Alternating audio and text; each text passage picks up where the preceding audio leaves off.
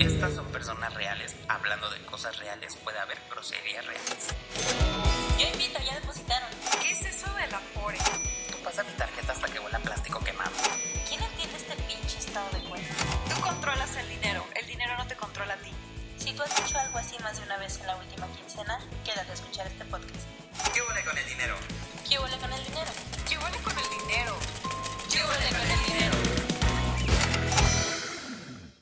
Bueno, hola a todos los que nos están viendo. Eh, yo sé que, bueno, puse esta hora porque es la hora como de salida de los godines. O sea, normalmente salen a las 7, 6 y es buen momento como para que se puedan sintonizar y eh, ver qué, pueden hacer deducible de sus gastos y puedan tener un retorno fiscal o algo que los beneficie.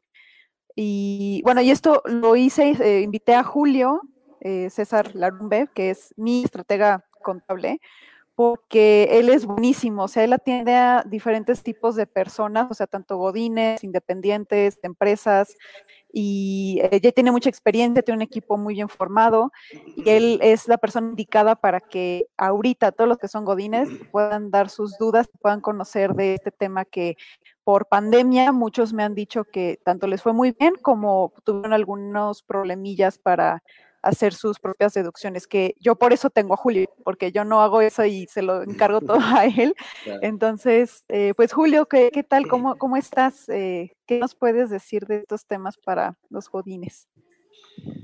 Pues muy bien, Adriana. O sea, la verdad es que es la primera vez que estoy en un, en un live así, ¿no? No sé ni cómo funciona, pero súper. bueno, yo, yo me voy a explayar ahí. Y Sí. supongo que esta parte de, las de las dudas, eh, tú me las vas a ir diciendo para obviamente tratar de contestar lo más práctico posible, ¿no? Ujú. Eh, fíjate que antes de, de que empecemos, eh, qui- quiero platicarte un poquito sobre todo lo que está pasando, en, en- sobre todo en esta declaración, ¿no? Eh, y sobre todo el, el impacto que tuvo. No sé si tú recuerdas que a principios de año hubo por ahí eh, una, este, eh, unos cambios a las tarifas y tablas para el tema de, de sueldos y salarios. Y entonces, de repente, mucha gente, ¿no? Sobre todo las personas que se encuentran bajo, bajo este régimen, eh, nos empezó a marcar y nos empezó a decir, a preguntar más bien eh, si, es, si era cierto que le iban a, a- a retener menos impuestos que el año pasado, ¿no? Y nosotros también por ahí hicimos algún videíto, mandamos una calculadora ahí en Excel de cuánto era el impacto que, que iba a representar esto en, en- en cada una de sus, de sus quincenas, ¿no? Desafortunadamente, eh, digo, eh, bueno, es real la información, sin embargo, el impacto que, que tuvo es, es mínimo, o sea, estamos hablando de, o sea, literal de pesos, ¿no? Sin embargo, Ujú. este, este tema eh, vino a impactar directamente ahorita las declaraciones anuales. El hecho de que a, a nosotros, bueno, a, a las que se encuentran en este régimen, tuvieran eh, retenciones con las tarifas y tablas de 2020, ahora que, se, ahora que disminuyen y con este nuevo cálculo, pues muchas de ellas tienen ahí eh, una, una posible devolución. Eh, sin embargo, también lo mismo de cada año que pasa, eh, Hacienda tiene un montón de respuestas automáticas, ¿no? En los cuales, en el momento que tú ingresas tu declaración, a los dos o tres días tienes la respuesta y que te dice, por decir algunos ejemplos, eh, los ingresos superan a tus gastos, ¿no? Eh. Los cálculos son erróneos. eh, el, eh, eh, el sistema de administración tributaria no tiene registradas ciertas deducciones. La verdad es que todo este, todo este tema eh, más, más bien parece, más que una inconsistencia, parece una estrategia que tiene, que tiene Hacienda justamente para que la gente desista de sus posibles devoluciones, ¿no? Eh, hay una estadística que salió el- a finales del año pasado Ajá. que dice que la principal razón por la que la- las personas no obtienen una devolución es porque desisten, ¿no? Entonces, ¿cómo funciona esta estrategia por parte de Hacienda? Eh, el contribuyente hace su declaración, ¿no? Y la primera se la rechazan, casi de manera automática por estas respuestas que te digo. Después, al, al verse rechazados y al verse con, estas, con estos conceptos que le ponen, lo que hace el contribuyente es que busca ayuda y entonces empiezan a ver, a mover números, a meter deducciones, a quitarlas, a, hacer varias cosas y entonces cuando la vuelves a enviar ya son números diferentes. Y entonces ahora sí está mal, ¿no? Y entonces después Hacienda dice, no, está mal. Y entonces ya no sabes cuál es, cuál es realmente lo que, lo que Hacienda quiere, ¿no? Eh, este, este proceso, este rebote de información puede ser hasta en tres eh, ocasiones. Y llega un momento que las personas dicen, ya mejor ya no me meto, ¿no? Me van a revisar, me van a pedir estados de cuenta, bla, bla, Sí, bla. como Y es miedo de que por algo me están diciendo que no tantas veces, ¿no? O sea, no me quiero meter más porque igual y sale al revés o no sé, algo así. Claro, claro, es, es, es como este, este, este miedo, esta resistencia que existe. Y la verdad es que esta parte del desistir es la, es la principal razón, ¿no? Eh, eh, estadísticamente por cuál la gente no tiene su devolución. Nosotros ya, digo, ya tenemos ahí un buen rato trabajando con anuales y lo que hacemos es que metemos la primero la declaración, después metemos la misma, aunque nos rechacen y metemos la misma y nos las vuelven a rechazar. Y a lo mejor en la quinta no las, no las, no las entregan, ¿no? Al final también hasta en eso tenemos que ser como consistentes. ¿Por qué? Porque igual ya, ya identificamos ahí como estos, estos, este, eh, estrategias que usan, que usan ellos para que no. Entonces, si alguno, alguno de las personas que están conectada ha tenido este problema, eh, eh, no se preocupen, hay que seguirlo intentando. Se vuelve un tema de persistencia y eh, las declaraciones anuales caducan hasta después de cinco años, ¿no? Entonces, si hoy no, pues puede Órale. ser que, que en 2022 sí o en 2027, ¿no? Qué loco, cinco años, Cinco es un años, sí, buen. claro. Sí, sí, sí. Sí. O sea, eh, hablando específicamente de asalariados, ¿no? O sea, como godines. Eh, Aplica para asalariados y para persona física con actividad empresarial. O sea, tú puedes seguir, seguirlo intentando durante los próximos cinco años. ¿no? El Órale. punto, aquí, aquí hay, un, hay, un, hay un tema importante, Adriana. Cuando alguno de nosotros dejamos de pagar nuestros impuestos, ¿no? Dejamos, no sé, un par de meses, Hacienda nos cobra una actualización y recargos, ¿no? Y esto es válido porque no es lo mismo, no es el mismo valor el del dinero en febrero de 2020 que en febrero de 2021, ¿no? Por Sí, temas de claro. inflación, por poder adquisitivo. Tú no te puedes comprar las mismas cosas que con mil pesos en enero de, de un año y después en enero del siguiente año comprarte las mismas cosas, porque todo sube, ¿no? Inflación y tiene un montón que ver aquí con, con aspectos económicos. Lo más justo es que si a nosotros no nos devolvieron la, la anual de 2017 y nos las quieren regresar ahorita en 2020 o nos la regresan, ¿estás de acuerdo que nos deberían de pagar también recargos y actualizaciones? Porque pues al final no vale lo mismo. ¿no? Sí, Pero bueno, eso no funciona así. sí, ya es eh, tiene sus cosas. Otra harina de otro costal. Sí, exacto, exacto. Y sí, entonces digo, más o menos era- es como un, un- un contexto de qué es lo que está pasando ahorita. Eh, tenemos prórroga hasta el día 31 de mayo, esto por cuestiones de, de pandemia, ¿no? Eh, mucha Ajá. gente no tiene eh, activa su fiel, o caducó, o Sí, ya- o, nunca sí, la ha sí. sacado. Entonces Hacienda por ahí sacó un programita que se llama SAT ID, que básicamente puedes renovar tu fiel en línea, ¿no? Pero la verdad es que ya lo intentamos un montón de veces y no sé, de 10 veces que lo hemos intentado, 3 han funcionado, ¿no? La verdad es que es, es- es complicado, no hay citas en Hacienda, este, estamos ahí tratando de cazarlas, ya encontramos ahí unas cuentas en Twitter que te mandan ahí como el, como el pitazo, ya sabes, y entonces dicen, ya hay, ya hay disponibles. Entonces en ese momento hay que meterse y hay que sacarlas. Las horas pues, son muy variadas, o sea, puede ser a las 11 de la noche, puede ser en, en- en el transcurso del día. Entonces, Ajá. este, eh, hay mucha gente que se quedó con, con- con ese tema que, que ahorita no ha hecho su declaración anual por lo mismo, ¿no? Entonces, bueno, por eso es que tenemos esta, esta prórroga hasta el 31 de mayo. Ahora, ¿qué pasa si no la presentas el 31 de mayo? La verdad es que no te va a pasar nada. La única razón que te pueda pasar algo es que tu declaración anual te saliera a pagar y entonces la presentas fuera de tiempo. Entonces sí te cobrarían recargos y actualizaciones, ¿no? Por uno o dos meses, pues obviamente es mínimo lo que tienes que pagar. Estamos hablando de, no sé, entre 50 y 100 pesos, ¿no? Mm. Eh, pero si tienes a favor, puedes intentarlo durante todo el transcurso del año. Ah, buenísimo. Oye, y justo, o sea, eh, me enteré de varias personas que tenían problema con su fiel y, bueno, más de personas que ya, eh, o sea, la tenían que renovar o algo tenían que hacer con, con la fiel, pero también me encontré con otras personas que son muy chavos, o sea, que este es su primer trabajo o apenas van a empezar a estar como salariados, que no tenían ni idea, o sea, no sabían ni qué hacer para estar en regla, ¿no? O empezar a ver este, e, este tema de que, ok, o sea, sé que mi patrón paga por mí los impuestos, pero yo quiero ver o sea, cómo sacarle provecho a mis deducciones personales. Entonces, ¿tú qué dirías que son los básicos para que puedan hacer esto? O sea, o sea paso uno, ¿cuál sería? Y obviamente el obstáculo, ¿no? O sea, que requiere hacer esas cosas. Porque bueno, ya nos dijiste de la FEL, pero ¿qué otros obstáculos se pueden enfrentar? Mira, eh, hablando específicamente de este régimen de, sueldos y salarios, es un régimen que tiene una, característica muy particular. Em, todas las personas que se encuentran bajo este régimen las podemos identificar.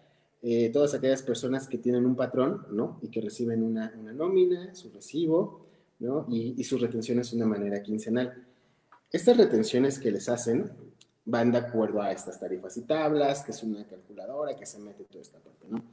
Entonces, vamos a suponer que una persona gana, no sé, 10 mil pesos al mes y su patrón le retiene eh, mil pesos, ¿no? Porque, porque así es. En el transcurso del año se suman todos los recibos de nómina y se suman estas retenciones. Lo que pasa al final del año es que esta persona tuvo un ingreso de 120 mil pesos y un impuesto retenido de 12 mil pesos, suponiendo que es un 10%, ¿no? Que pusimos aquí. Eh, en teoría, si su patrón le retiene exactamente lo que le debería de retener, o sea, lo que le corresponde al impuesto, la declaración anual tendría que salir en ceros, o sea, ni tendría que pagar y tampoco tendría devolución. Digamos que el mejor escenario podría ser ese, ¿no? Eh, sin embargo, lo que pasa muchas veces es que los patrones les retienen de más a sus, trabajadores. ¿Y por qué les retienen de más? Entran un montón de factores. Eh, las tarifas y tablas para nóminas hay desde mensuales, quincenales, catorcenales, diarias, o sea, semanales, es un montón. Entonces, de repente cada, cada empresa toma una y entonces hay, hay variaciones a lo mejor entre, entre centavos, entre pesos, ¿no? Eh, gratificaciones y puede haber un, sinfín de, cosas que tampoco me quiero meter porque son un montón de prestaciones que existen, ¿no? Eh, si tu patrón te retuvo de más, entonces tienes una posible devolución, ¿no? Y cuando digo posible, es porque sí tienes algo a favor, pero de ahí a que te lo vuelvan, pues, pueden pasar un montón de cosas, ¿no? Ahora, ¿qué es lo que hace Hacienda? nos, dice, eh, tienes el derecho a hacer deducibles ciertos gastos. Estos gastos, como bien lo mencionas, se llaman deducciones personales. Estas deducciones personales son contadas, son bien poquitas y se clasifican en tres rubros, ¿no? El primero es el tema de salud. Por ejemplo, gastos dentales, ¿no? Son deducibles. Eh, lentes ópticos son deducibles solamente hasta un límite de, me parece, 2.500 pesos. Es decir, tú compras unos lentes que te cuestan 5.000, solamente puedes hacer deducible 2.500, ¿no? Está el tema de los gastos médicos, eh, las primas que pagas, esas son deducibles. Eh, y, bueno, y gastos funerarios, ¿no? Que más que en salud debería entrar en otro lado, ¿no? Pero bueno. Sí. Eh, después, la, segunda área es el tema de educación, ¿no? Todas aquellas personas que tengan hijos pueden hacer deducible las colegiaturas, ¿no?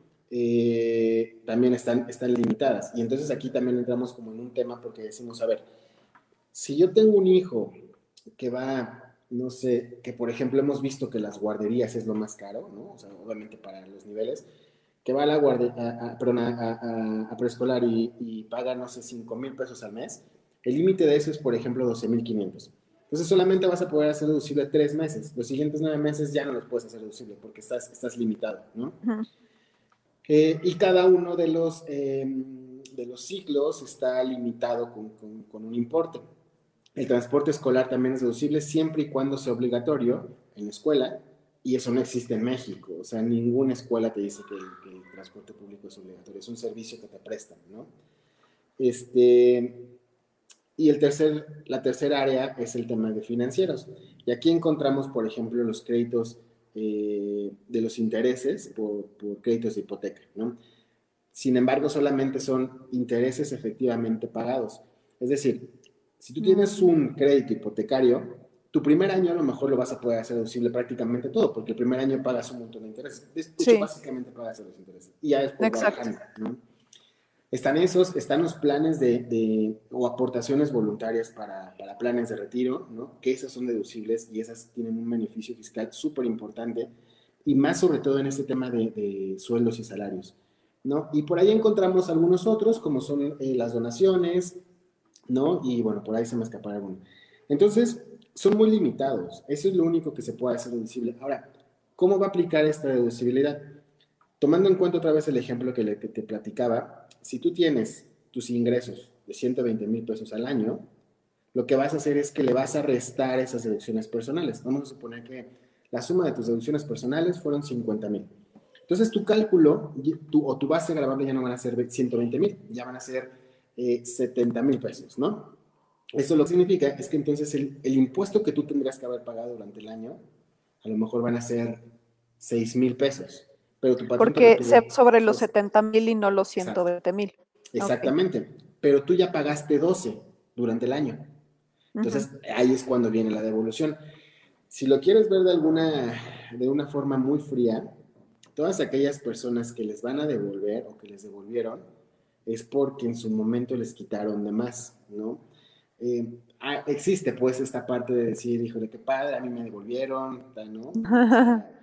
Pero la verdad es que no es que te hayan devuelto, es que más bien te quitaron durante 12 meses. Y lo que y ni te platicábamos. diste cuenta. ¿Y cuánto te diste? Y además en Sí. enero, lo que platicábamos, el poder adquisitivo del, del dinero cambia de un año Sí. a otro. ¿no? Entonces, bueno, es, es- es- así es como funciona el tema de las, de las deducciones personales. Ya, perfecto. Porque sí, o sea, por ejemplo, algo que a mí me han preguntado mucho, porque yo conocía las bases de, mira, o sea, sé que esto es lo que puedes deducir.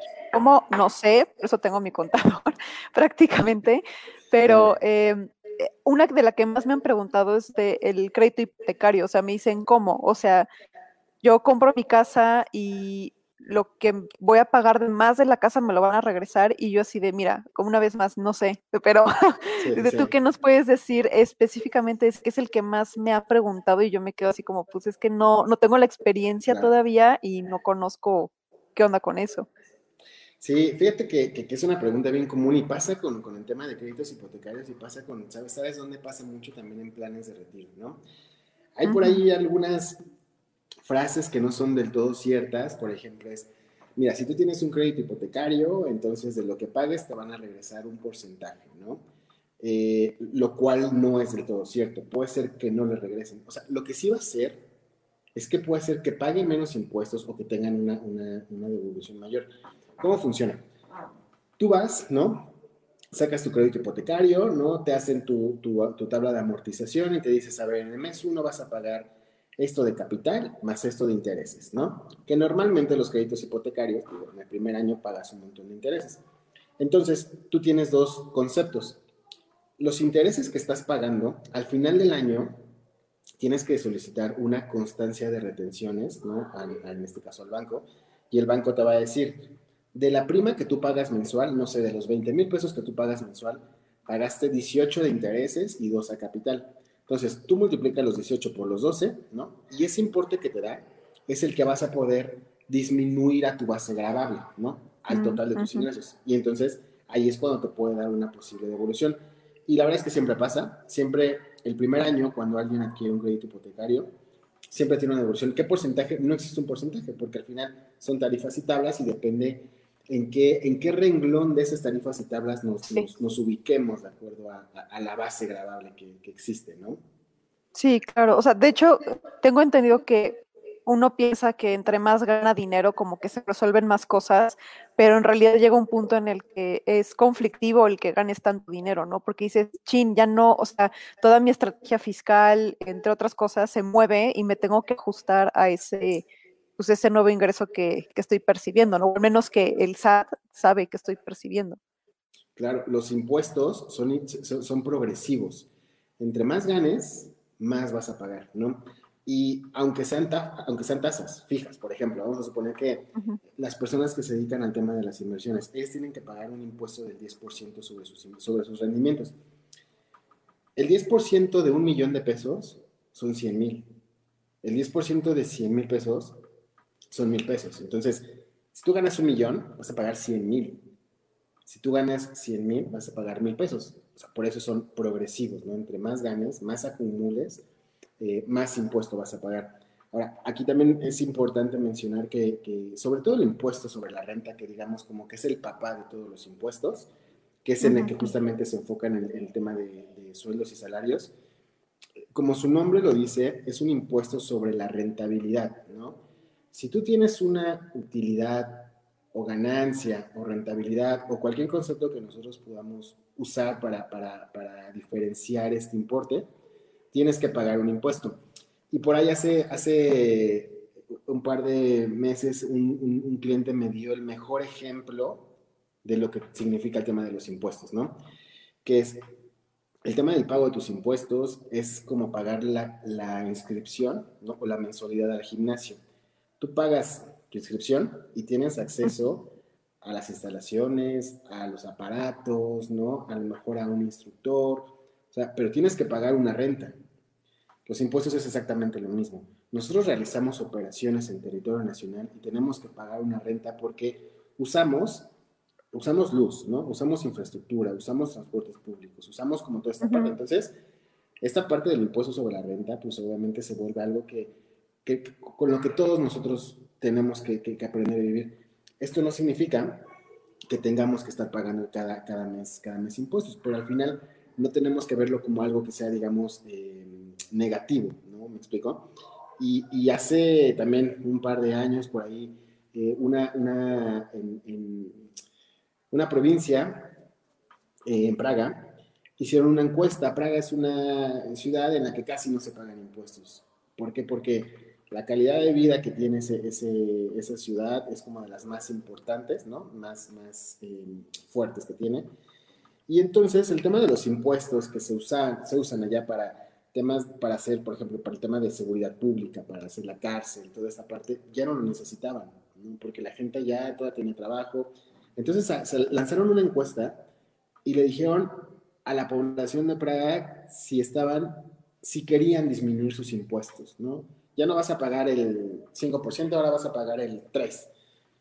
Y uh -huh. la gente, los pobladores de esa, de esa ciudad no quisieron, dijeron, no, nosotros queremos seguir pagando nuestros impuestos, nuestro porcentaje, porque entendieron que si dejaban de tener esos pagos, a lo mejor el alumbrado en su, su, calle ya no iba a ser la misma, ¿no?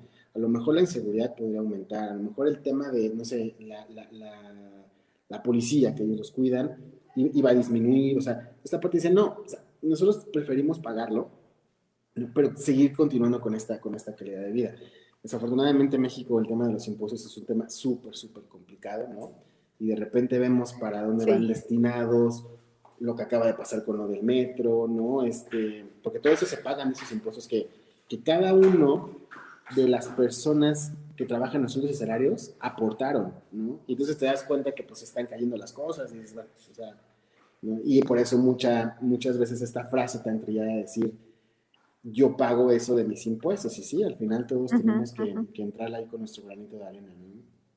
Sí, sí, ya se vuelve algo, algo, conflictivo en que justo por eso hay gente que no se quiere involucrar con el SAT de ninguna forma, aunque pueda serle conveniente, y hay quienes al contrario, o sea, como se quieren involucrar más, pero ya de la parte en la que, pues, incluso hacer cosas que no se deben de hacer, ¿no? Pero eh, pues eh, así, así, es, así es la cosa. Y sí. eh, algo, algo que te quería preguntar también es eh, que luego hay poca información en cuanto a es, específicamente qué se puede realizar. Entonces, algo que yo siento que es bueno, o sea, como que al menos ese fue el mensaje que yo recibí de ti hace mucho tiempo, es tu factura lo que puedas, y ya de ahí vemos qué, qué, se puede hacer con eso, ¿no? O sea, lo peor que puede claro. pasar es que no entre, entonces, ¿tú claro. qué opinas de eso? O sea, eh, tienes que, o sea, porque al final no somos contadores, para eso existen ustedes, para eso existen estrategias fiscales y el, eh, o sea, con que tengas las bases, tú ya puedes empezar a generar algo para, o sea, de, de provecho, que si necesitas el, el, asesoramiento de alguien, pues ya, o sea, sería como una inversión a, a tu favor. Entonces, eh, ¿cómo, ¿cómo, ves esta parte de, de, o sea, qué tanto seguimiento le tiene que dar uno a este tema? O sea, de forma individual. Claro, mira, to- todo va a depender de a qué te dediques tú, ¿no? O sea, de dónde provengan tus ingresos. Por ejemplo, dejando un poquito el tema de sueldos y salarios, solamente son los únicos gastos que pueden ser deducibles. De repente sí nos llegan a preguntar ahí, por ejemplo, eh, algunos trabajadores me dicen, oye, por ejemplo, y mi gasolina y mi restaurante, ¿le puedo decir? Pues la, la respuesta es no, porque Hacienda es muy, muy tajante en ese aspecto. Ujú. Sin embargo, existe otro régimen que es persona física con actividad empresarial, ¿no? Eh, Justo como, como el tuyo, que ahí la verdad es que tenemos la baraja más abierta.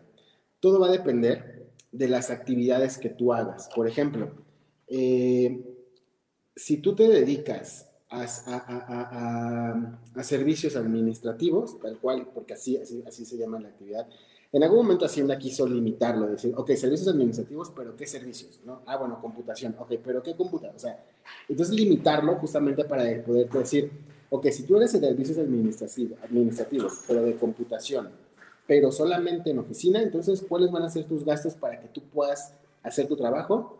Pues a lo mejor una computadora, ¿no? A lo mejor un software, este, no sé, cosas que tengan que ser estrictamente indispensables para que tú realices tu actividad. Y esa es una de las dos reglas que existen para la deducibilidad de impuestos, ¿no? Estrictamente indispensables. Es decir, si yo me dedico a hacer plumas, entonces los gastos que yo podría hacer deducible, pues es la tinta, el plástico, la mano de obra, la luz, ¿no? A lo mejor la distribución, pero nada más. Pero si de alguna manera nosotros dentro de nuestro régimen le agregamos actividades, que, es decir, vendo plumas, pero también doy como el seguimiento a después de que se vendan las plumas, cómo pueden revenderla, entonces ya se vuelve un servicio administrativo o una consultoría, ¿no? Los servicios son bienes intangibles, que un servicio te puede costar mil pesos o te puede costar diez mil, depende quién te lo dé, ¿no?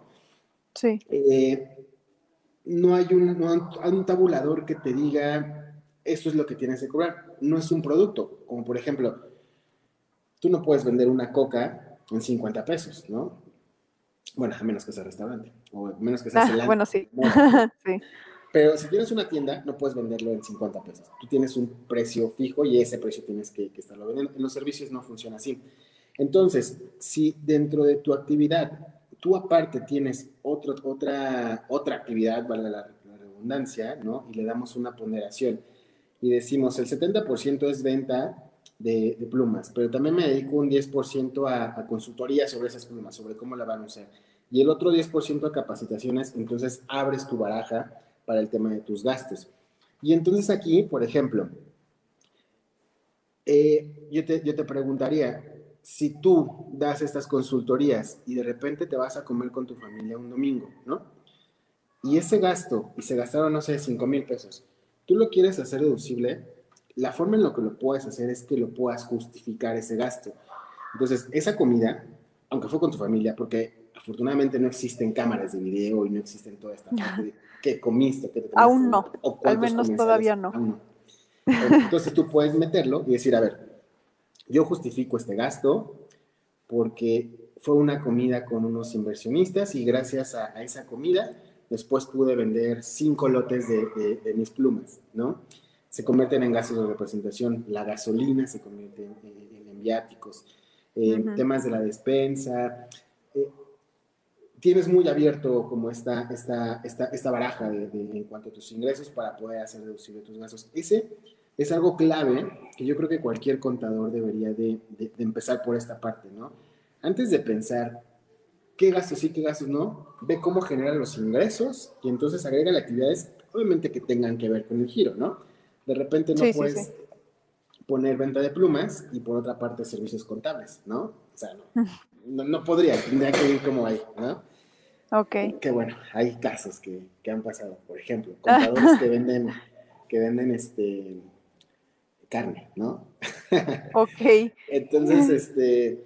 Como eh, quién podrá ser, ¿verdad? ¿quién podrá ser? ¿Quién? Ahí les voy a pasar luego los links para promocionar nuestra, nuestra nueva tienda que abrimos. ¿no? Sí, oye, muchas felicidades, por cierto. Muchas Una, gracias. Un paréntesis, muchas, muchas felicidades, qué padre. Sí. Entonces, tiene que ver, tiene que ver con el giro, obviamente. Eh, lo que nosotros, por ejemplo, hacemos contigo es que te pedimos que factures todo, porque es mejor que tengamos un montón y que después nosotros podamos hacer una selección en base a estas justificaciones a no tener y de repente estar sufriendo cada fin de mes y es que, híjole, necesitas este gasto, esto, no vamos a poder hacer esto. No, el chiste es de que tengas un montón y nosotros podemos hacer, podemos hacer como esta, esta selección. La segunda, el segundo requisito para que un gasto sea deducible es que tenga una factura, ¿no? Y que cumpla obviamente con los requisitos fiscales. Y si no tenemos eso, pues mira, por más estrategias que se puedan implementar, no vamos a poder sí. hacer. Entonces, la idea es que, y justamente una de las cosas que nosotros les pedimos a nuestros clientes es que nos facturen todo y nosotros clasificamos los que sí. ¿Qué es lo peor que puede pasar? Vamos a suponer que tú de repente tienes un gasto y, y- y compras una recámara, ¿no? Una recámara no es indispensable para que tú realices tu actividad. O sea, Ujú. podías prescindir de ella, ¿no? Eh, sin embargo, si de repente por ahí podemos nosotros medio inventarnos o, buscarle esta parte de, ¿sabes qué? Sí lo podemos hacer deducible. ¿Por qué? Porque hay un cliente o el dueño de una empresa que, no sé, tenía problemas de la espalda, ¿sabes? Y, le dimos esa cama, esa, esa cama como incentivo y gracias a eso después pudimos hacer un negocio, se puede hacer. Hay un caso muy sonado, hay un caso muy sonado que, es, que, que lo platicamos mucho, que es el caso de Fishers.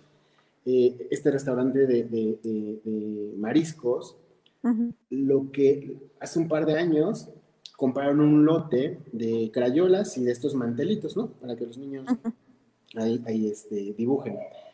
Y lo metieron como un gasto deducible. Y entonces hacían, pero imagínate también cuántos millones de pesos, o sea, todo Sí. lo que compraron.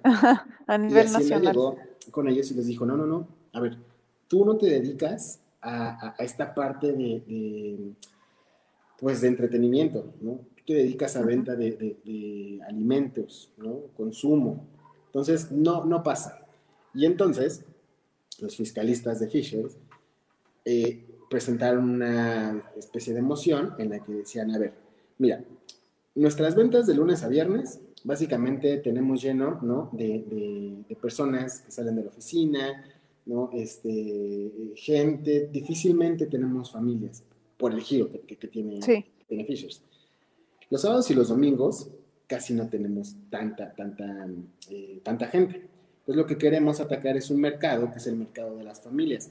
Sin embargo, todas aquellas personas, esto les va, les va a sonar y les va, les va a hacer mucho clic, todas aquellas personas que tenemos hijos, en algún momento buscamos ciertos lugares en los que podamos entretenerlos, ¿no? Así tal cual, te lo juro. Sí, sí, Entonces, sí. a veces preferíamos comer en el McDonald's, ¿por qué? Pues porque tiene el jueguito, ¿no? Y ya, pues para que al menos se distraiga, ya sabes. Pero si vamos a un restaurante que no lo tenga, entonces sí como que preferías buscarle otro, ¿no? Y entonces Fisher lo que hizo fue esto. Entonces fue a atraer, digamos, a las familias y entonces con estos barquitos y con estos manteles y con estas crayolas, sus, eh, su consumo de los fines de semana aumentó.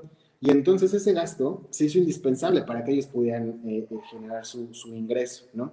Ujú. Al final todo terminó en que Hacienda acepta la justificación, porque es una justificación totalmente válida, de, de una empresa que vende alimentos y hace deducible un gasto de crayolas, que no tiene nada que ver con ellos. Y así hay miles, Sí, sí, ¿eh? sí. o sea, hay un montón de, de- de- de situaciones. Ahora, también, también es importante comentar, imagínate tú el mundo de gastos que existen entre todos los contribuyentes, ¿no? Y gastos chiquitos, por ejemplo, hay muchos, muchos contribuyentes que facturan, por ejemplo, el Oxxo, ¿no? O sea, Sí, van y sí. compran la coca Las papitas. así, está bien, al final, pero imagínate el mundo, ¿no? Entonces. Hacienda tiene ahí sus algoritmos para poder detectar ciertos gastos obviamente tienen que ser muy grandes, ¿no? Para que pueda- puedan de alguna manera echártelos para atrás. Ahora, ¿cómo te los voy a echar para atrás? Pues te puedo mandar un, una- un aviso, decirte, ¿sabes que Este gasto de tu recámara no va.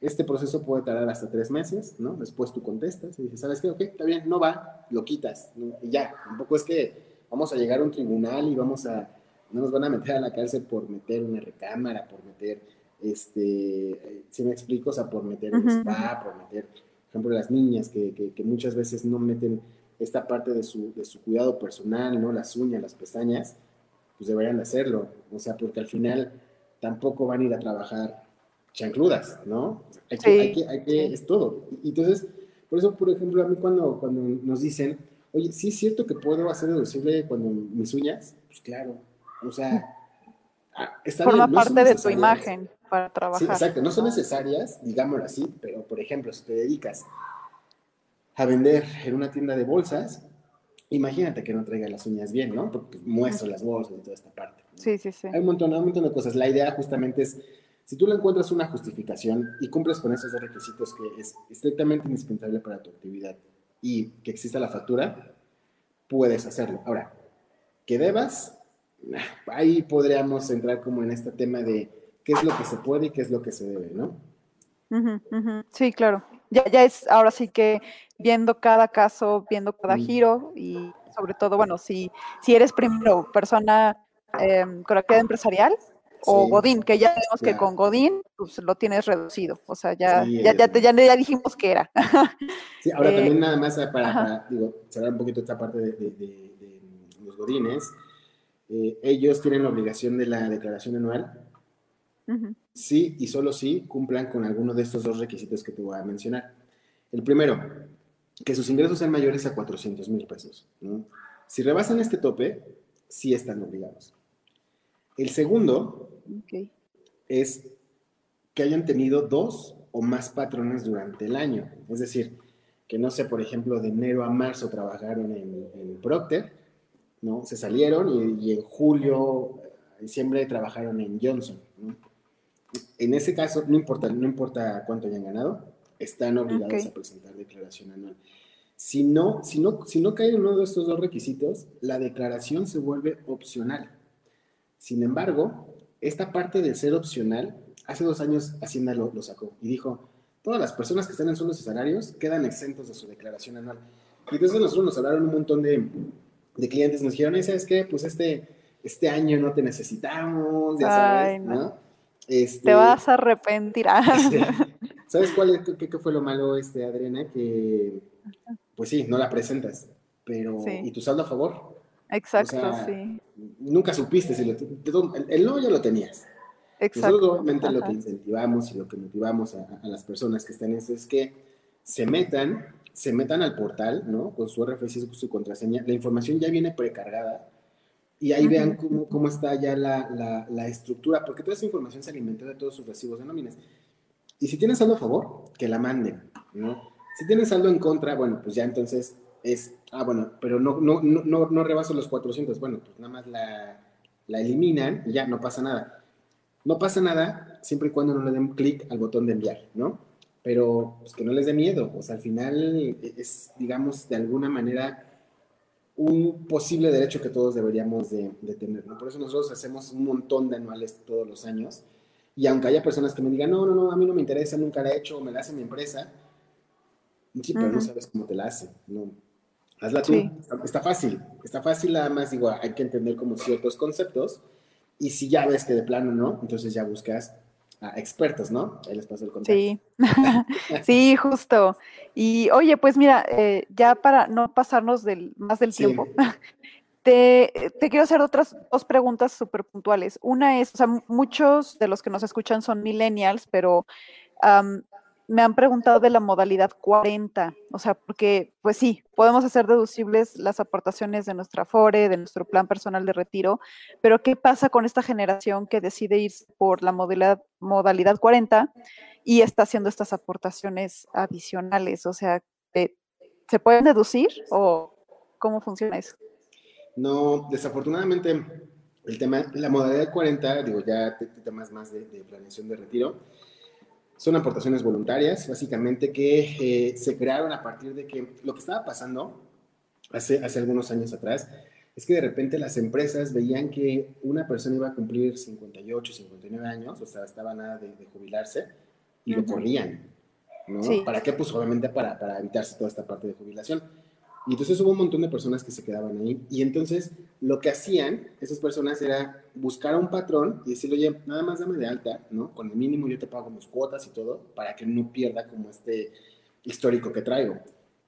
Entonces, este, fue, fue, fue, fue todo un caos.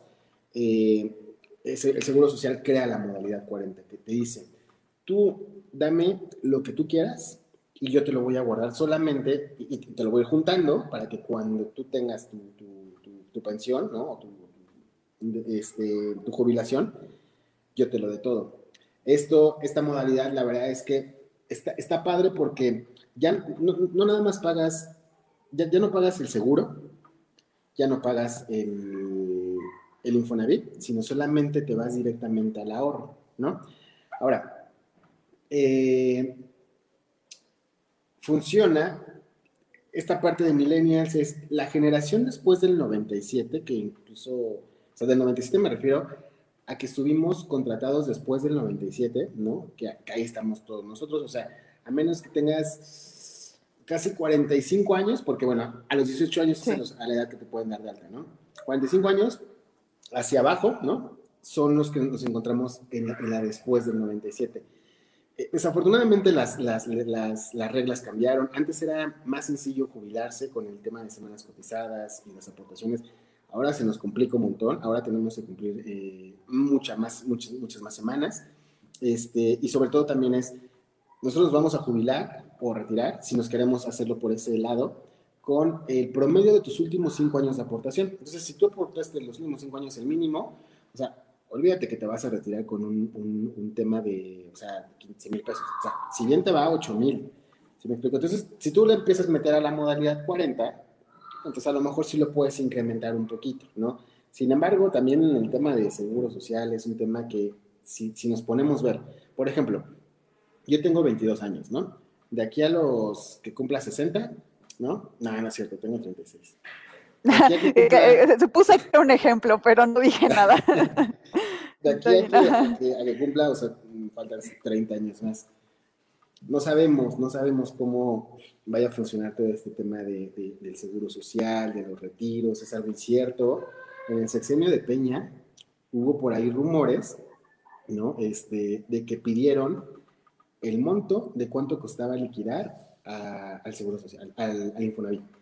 Entonces, no sabemos cuánto va a durar. Digo, obviamente es una institución que lleva muchos años y todo, pero creo que sí, esta parte del retiro debemos de voltear a ver a otros lados, ¿no? O sea, más empresas privadas, más aseguradoras, este, sí, sí por acá por temas de gobierno es complicado porque además tú te puedes retirar, te empiezan a pagar tu pensión y en tres meses te la pueden quitar.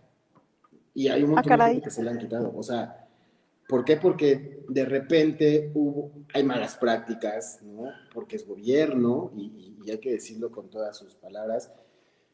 Hay personas que te dicen, tienes 60, no te preocupes, yo te pongo las semanas cotizadas que te, que te faltan, te cobro tanto, ¿no? Y, este, y te, vas a, te vas a jubilar. Y entonces le empiezan a mover al sistema, le empiezan a, a subir a las semanas, a los sueldos. Y sí, las personas las, las, las empiezan a, a indemnizar y de repente se dan cuenta que hubo movimientos, que, que está mal y se las quitan, ¿no? Eh, hay también hay algunos temas de duplicidad, ¿no? En, en los números de seguro social. O sea, sí, está, es bien incierto esta parte de, de la modalidad 40 y, bueno, en general de, de seguro social y de Infonavit, ¿no? Ok, mira, no no conocía esa parte. Sí, está, Pero- está. Sí. Y oye, bueno, ya eh, por último, como Godín, pues yo puedo invertir, ¿no? O sea, tengo mi plan personal de retiro, lo puedo utilizar. También puedo tener otro tipo de inversiones como en bolsa, con otro tipo de seguros, Sí. estas aplicaciones de CETES directo. em, y cómo funciona ahí la ganancia que yo tengo de, de esas inversiones. O sea, porque pues mientras a mí no me la depositen, pues no pasa nada, ¿no? Pero una vez que a mí me depositan lo que generé de esa inversión, ¿qué pasa ahí con el ISR? Claro. Mira, todo va a depender de, de, mm, el origen de, de la, de la inversión. Por ejemplo, si tú inviertes en CETES, ¿no? CETES es, es, un- es una unidad de gobierno, ¿no? Ellos tienen una tasa. La tasa puede ir desde el punto 0.258, que es lo que te pueden retener, ¿no? Hasta un 10%. ¿Cómo funciona? Tú compras un CETE, ¿no? Y te genera un rendimiento y entonces cuando te pagan eh, eh, ese rendimiento, eh, automáticamente eh, gobierno ya te hace la retención del impuesto, como si fuera tu patrón, te lo quita. Entonces, tú tuviste que tuviste de ganancia, no sé, 100 pesos, pues entonces te depositan 80. ¿Por qué? Porque pagaste 20, ¿no? Un decir. Eso sería en cuestión a CETES, por ejemplo, pero si son en, en- en- inversiones en bolsa de valores, si es bolsa de valores, o sea, que inviertes en la bolsa de valores de México, están exentos de impuesto, ¿no? Esos no pagas nada. Tú eh, compras acciones para una empresa mexicana, después la vendes, tienes una utilidad, es libre. Solamente aplica porque eh, inviertes en, en- en empresas mexicanas. No puede, no, no aplica, por ejemplo, para empresas extranjeras, ¿no? Entonces va a depender un montón de cada uno, de cada tipo de inversión, porque todas son, son diferentes, ¿no? Están también la modalidad, si es variable, si es agresiva, y pasa algo parecido con los planes de retiro. Por ejemplo, en los planes de retiro, tú puedes eh, tomar la decisión de decir si es deducible o no es deducible, ¿no? Si lo haces deducible, Sí. bueno, todas esas aportaciones extra, esas te van a impactar como deducciones personales, ¿no? Eh, eh, y existen, digo, N cantidad de, de- de- de inversiones. Una, una, una de las inversiones más sonadas en los últimos años, pues son estas llamadas las criptomonedas, ¿no? Sí. Caso específico de Bitcoin, ¿no? Que igual un millón creo que vale una. O sea, no sé por qué no compramos, sí, pero bueno. Sí. Bueno, ahorita Las- son como 56 mil dólares lo que vale una criptomoneda. Sí, está, Está cañón. Y hay criptomonedas, o sea, de lo que quieras y te imagines. Yo, yo apenas vi una que se llama Agrocoin, que es de chile habanero y sé que está buenísima. Entonces, bueno, ahí. Eh, las criptomonedas, como no se realizan dentro de un territorio en específico, sino todo está dentro de una virtual, matrix, ya sabes, todo esto no hay quien las esté regulando. ¿no? Entonces, por ahí está la ley FinTech, ¿no? Que tiene ahí sus, sus pros, sus contras, que están intentando regular como este tipo de, de- de- de mercado. Sin embargo, en temas de inversión, para no, que, que no te afecten fiscalmente, es, es una opción importante. Hay plataformas, por ejemplo, lo que en su momento era PayPal, eh, ahora es Mercado Pago, Señor Pago, que son plataformas tal cual en la nube, en los que las operaciones no generan ningún solo impuesto, ¿no? nada. Lo que genera es una comisión pues, para cada uno de, de- de- de los bancos. Pero ahí en el tema de inversiones sí habría que especificar de qué es compra-venta de acciones, eh, bolsa de valores mexicana, extranjera, este, eh, agrocoins o bueno, bitcoins o todas estas criptomonedas que existen, sí tendría que ser muy específico. Pero todas, un- todas, todas esas se eh, tienen como la, la característica de que solamente se declaran en la, en la, anual, ¿no? Mensualmente no se hace nada, solo en anual y muchas veces solamente es informativo, porque el impuesto ya lo pagas. De hecho, no lo ves, te lo, te lo retienen, o sea, en el caso de los otros te lo retiene el gobierno. Entonces, básicamente nada más tienes que informarlo. Ahora, en tu declaración anual, la información que viene precargada ya viene incluso las, las, las inversiones, ¿no? Si tienes por ahí alguna cuenta bancaria, que después, por ejemplo, eh, Banamex usa esta parte de inversión perfiles, que si tú tienes tu guardado dinero te da, o sea, por cada, no sé, 100 mil pesos, creo que te da 3 pesos, que están buenísimos, ¿no? Eh, entonces, ya te descuento el impuesto. Entonces, ganaste un peso. Está padrísimo porque dices, ah, ¿no? Sí, Porque así funcionan los bancos. O sea, son, son- sí, sí, sí, claro. está, está mal. Pero ya te los retienen, o sea, ya no los ves. Solamente en el caso, te digo, de que fuera Bolsa Mexicana de Valores, entonces eso sí es íntegro. La- solamente la utilidad. No, sí, claro. Sí, o sea, lo ah, descontando la inflación. Exacto. Ujú, Ok. Así es. Perfecto, Julio. Oye, pues muchísimas gracias por tu tiempo para este live. Lo vamos a publicar en varios lados, o sea, también el audio en el podcast, porque pues eh, es- igual, o sea, no, no experimentamos mucho con esto de video, pero ahí vamos con eso. Y por último, no sé si quieras dar tus redes sociales o cómo te encuentra la gente para que tú eh, les des tus, tus servicios. Sí, seguro. Mira, yo, yo estoy tratando también ya de hacer ahí ruido en redes sociales. Eh, eh, eh, eh, mis redes sociales, ay, te las mando. Mejor te las Ajá, mando, ¿no? Sí, bueno, yo lo que les puedo promocionar ahorita de Julio es que está en Instagram como la Umbe Arana Asociados. Ahí ya vi que publicaron como los resultados de este año que tuvieron con, con o sea, junto conmigo, así con los clientes que tienen. Y em, pues sí, o sea, ya es, es ju- justo, o sea, cuando salga el podcast, ahí le, o sea, si lo quieren volver a escuchar en Spotify, voy a mencionar hasta el final las redes sociales de Julio. Sí, si no, nada más pongan así Julio César Larumbe. Digo, no hay muchos con ese apellido, entonces, este, Ajá, también. igual. sí, perfecto. Y la empresa, la empresa es Larumbe Arana y Asociados, y este, también la combinación de, de- de nombres.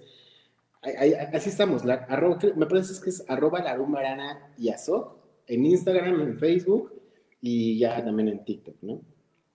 Sí, sí. Bueno, la- en Instagram es tal cual, Larumbe Arana Asociados.